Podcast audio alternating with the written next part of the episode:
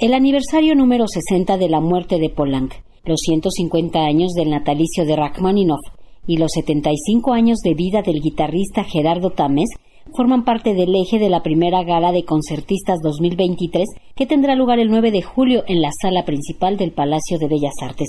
En la gala, Santiago Piñeirúa y Mauricio Nader interpretarán una versión para piano a cuatro manos de la Suite Per número 1, opus 46 de Grieg. El pianista Mauricio Nader se expresó así de Grieg y Rachmaninoff. De Rachmaninoff, bueno, que se puede decir un gran, gran compositor, de esos rusos de gran peso, que para los pianistas siempre es aterrador, porque es muy complejo, pero un gran sinfonista también, un gran pianista, una obra grandiosa en todos los sentidos, tanto técnico como musical y demás.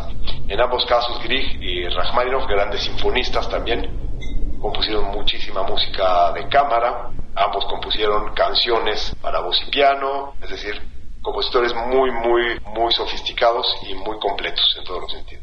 Los concertistas de Bellas Artes son músicos solistas de alto nivel que sin formar parte de un coro, orquesta o ensamble se integran a los elencos estables de la Secretaría de Cultura Federal. En la gala también participará la mezzosoprano Encarnación Vázquez, acompañada al piano por Alberto Cruz Prieto, con obra de Berlioz y para conmemorar los 60 años de muerte de Poulenc, interpretará algunas de sus canciones.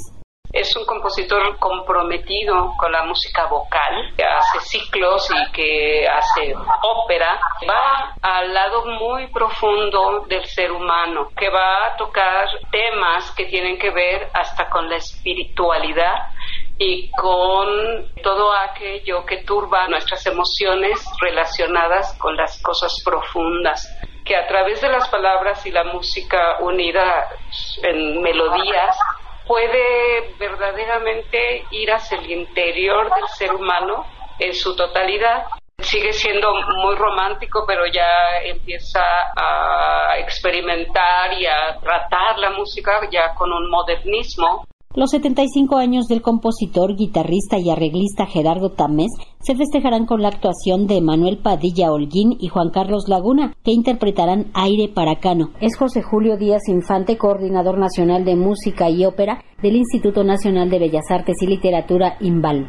Tamés, bueno, es una gran personalidad en el medio del guitarrístico nacional y de la composición, y creo que uno de sus principales logros estriba que fue de los, bueno, ha sido de los principales precursores de esta nueva ola que enfocan sus esfuerzos en la integración de la música tradicional mexicana con la música de concierto.